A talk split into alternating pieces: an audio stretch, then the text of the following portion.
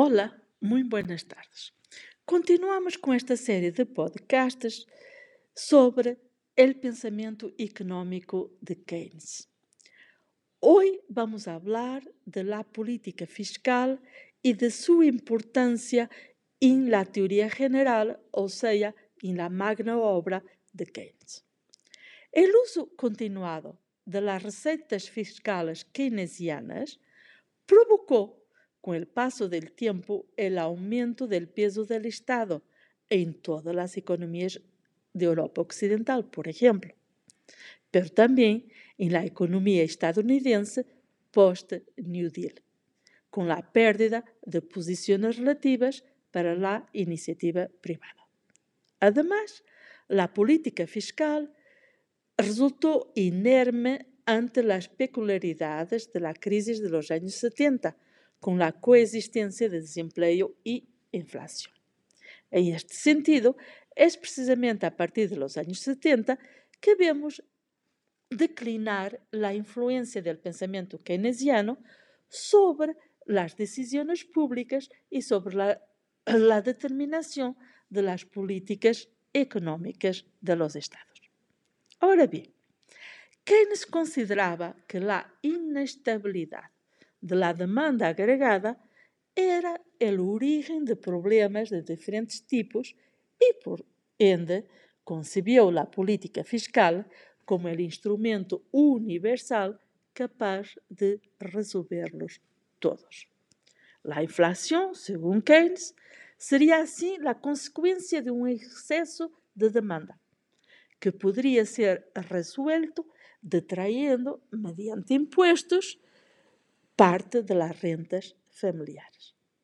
Pero atención, la preocupación principal en los años 30 del siglo pasado no era la inflación, sino la deflación y el desempleo.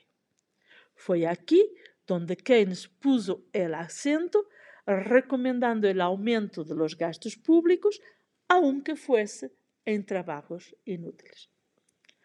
Hay tres formas, según Keynes, de financiar el aumento de los gastos públicos. La primera, mediante impuestos. Ciertamente, aunque los impuestos cubran totalmente el aumento de los gastos, se seguirá percibiendo un cierto efecto expansivo, como consecuencia de la contracción del ahorro agregado. Pero este efecto resultaria insuficiente e apareceriam fuertes distorsiones em las pautas, por exemplo, de consumo. O melhor efecto expansivo se consigue, según Keynes, mediante o déficit fiscal, es decir, aumentando a diferença entre os gastos e os ingressos públicos. En este sentido, también resultaría expansiva la reducción de los impuestos. Segunda forma, mediante la emisión de dinero. Es facultativo del Estado imprimir billetes en cualquier cantidad y de cualquier valor. Las consecuencias de este método, que serão analisadas detalhadamente em próximos tempos, contienen en sí, contienen en sí un riesgo el riesgo de la emisión incontrolada de dinero que puede provocar inflación, por lo que actualmente se limita legalmente la capacidad de los gobiernos de emitir dinero, dejando esa función en manos de los bancos centrales.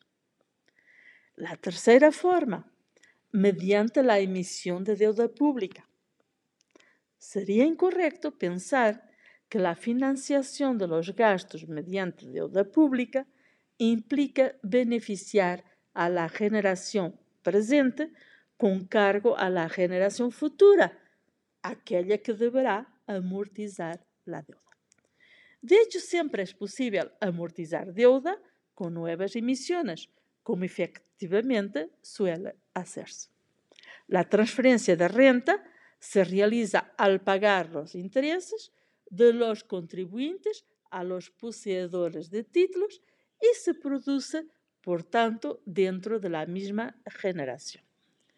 El efecto será simplemente redistributivo, mientras que la carga de la deuda en proporción a los gastos del Estado se mantenga dentro de ciertos límites. ¿Qué quiere esto decir? Esto quiere decir que la financiación del déficit público mediante deuda pública tiene otra consecuencia indeseable, el llamado crowding out o efecto de desplazamiento. La colocación de los títulos de deuda pública en los mercados financieros hace aumentar la demanda sobre los fondos disponibles. Al competir con la iniciativa privada para conseguir medios de financiarse, el Estado provoca la subida de los tipos de interés y, por tanto, la disminución de la inversión privada. Todo ello supone en la práctica desplazar o sustituir la iniciativa privada por la iniciativa pública. El mantenimiento de políticas fiscales expansivas en los países occidentales por largos períodos desde la Segunda Guerra Mundial hizo crecer el peso relativo de la intervención económica del Estado en comparación con el de la iniciativa privada, hasta un punto en el que algunos autores consideraban que se estaba poniendo en cuestión el modelo económico. El final definitivo a la consideración del modelo keynesiano y la política fiscal como panacea de todos los males económicos se produjo entonces como consecuencia eh, de esas observaciones teóricas de otras escuelas en la década de los 70 del siglo pasado, al aparecer simultáneamente fuertes tasas de paro y de inflación. Esta situación, de hecho, resultaba extraña para los keynesianos y no pudo ser resuelta exclusivamente mediante medidas fiscales. Muchas gracias por escuchar este podcast y en los siguientes continuaremos con algunos temas de la teoría económica de John Maynard Keynes.